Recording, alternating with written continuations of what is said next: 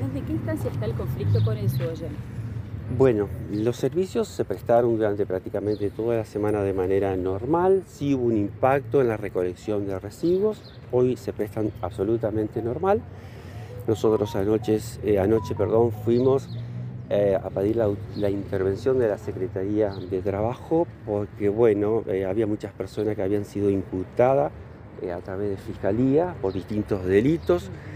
La Fiscalía actuó de una manera muy veloz, fundamentalmente. ¿Por qué? Porque a, diferencia de lo que ha pasado en otros años, ha habido muchísimas denuncias, muchísimas denuncias de trabajadores denuncias escritas, digamos, no solamente verbales, de trabajadores que sufrieron amenazas porque no podían trabajar. O sea, estaban, no es este caso acá que lo está haciendo una empresa, pero por ahí cortando el pasto y se acercaban, lo apretaban, se tenían que ir, o camiones que salían y lo apretaban. Entonces, muchos esos trabajadores que querían cumplir con su tarea, que hacían? Bueno, se volvían para proteger el bien público, para proteger su integridad y de esa manera también iban a la policía y hacían las denuncias. Fue tanto, pero tanto, tantas las denuncias, con un montón de pruebas que Fiscalía actuó de manera muy diligente, imputó a las personas, muchas de esas son eh, quienes conducen el sindicato, entonces yo advertía una suerte, diríamos, de, de situación que era necesariamente reencauzar, así que pedimos a la autoridad administrativa mi objetivo es el del mismo, ¿no? Prestar los servicios, en este caso servicios esenciales que tienen que prestarse sí o sí, de manera eficiente y todos los días. Venimos hace tres, años trabajando para que la basura en Paraná deje de ser un problema y dejó de ser un problema y de ninguna manera vamos a permitir que vuelva a ser un problema y también lo hicimos para proteger la integridad de los trabajadores. O sea, muchos trabajadores decían, a ver, yo quiero trabajar, pero yo tengo miedo después, no, pero la policía te custodia, pero yo vuelvo a mi casa y también tengo miedo. ¿Se van a sentar a, dialogar? muy, buena, muy buena la pregunta. A nosotros también nos sorprendió. Eh, yo no quiero generalizar, ¿no? pero hay personas que, algunas que tienen muchos antecedentes penales que generan gran temor en, los empleados que han tenido estas prácticas durante muchos años y que están en conocimiento obviamente de la justicia, por eso también actuó de manera rápida. Y aparte, eh, vamos a tener que empezar a acostumbrarnos de acá hasta las elecciones de tener este tipo de situaciones. ¿eh? Porque se mezcla la política, porque hay algunos dirigentes que quieren ser concejales con algún candidato de la oposición y ahí consiguen un objetivo. A veces se consiguen, no quiero generalizar, hasta un financiamiento para poder sostener estas situaciones, porque bueno, hay que financiarlas. Algunos quieren ser diputados y también quieren posicionarse. ¿Y la mejor manera cuál es?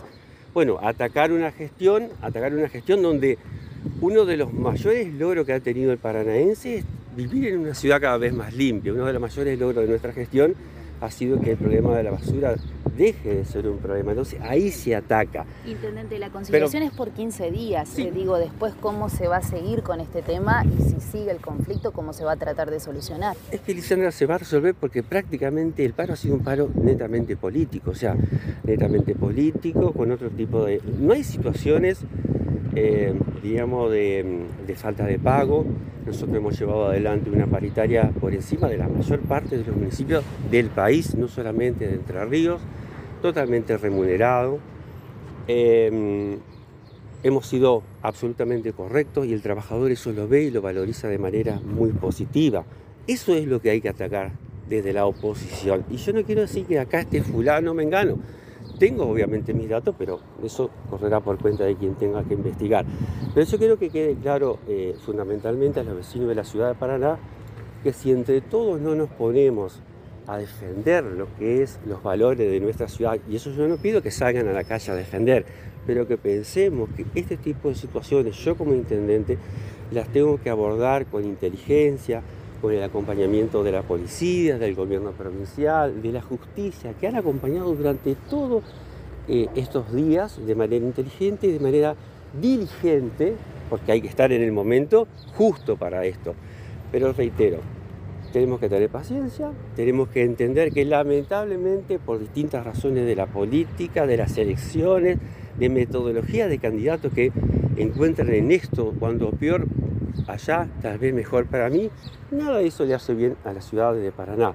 Nosotros tenemos que seguir trabajando, prestando los servicios, sabiendo que esto puede volver a ocurrir sabiendo que hay que tomarlo con mucha paciencia, dejar en este caso al intendente con su equipo que se ocupe, con el acompañamiento de la justicia, del gobierno provincial, de la policía y erradicar definitivamente las mafias que a veces existen en distintos lugares y que aprovechan estos momentos y los momentos que vienen, que son de mayor exposición política, de posicionamiento, para erosionar o intentar posicionarse. Mi recomendación es que se posicionen con una propuesta constructiva para la ciudad de Paraná. Eh, yo quiero ser mejor, quiero que me conozcan, que me conozcan por propuestas, no solamente por señalar situaciones o propiciar situaciones que siempre van a ser nocivas para el desarrollo de la ciudad.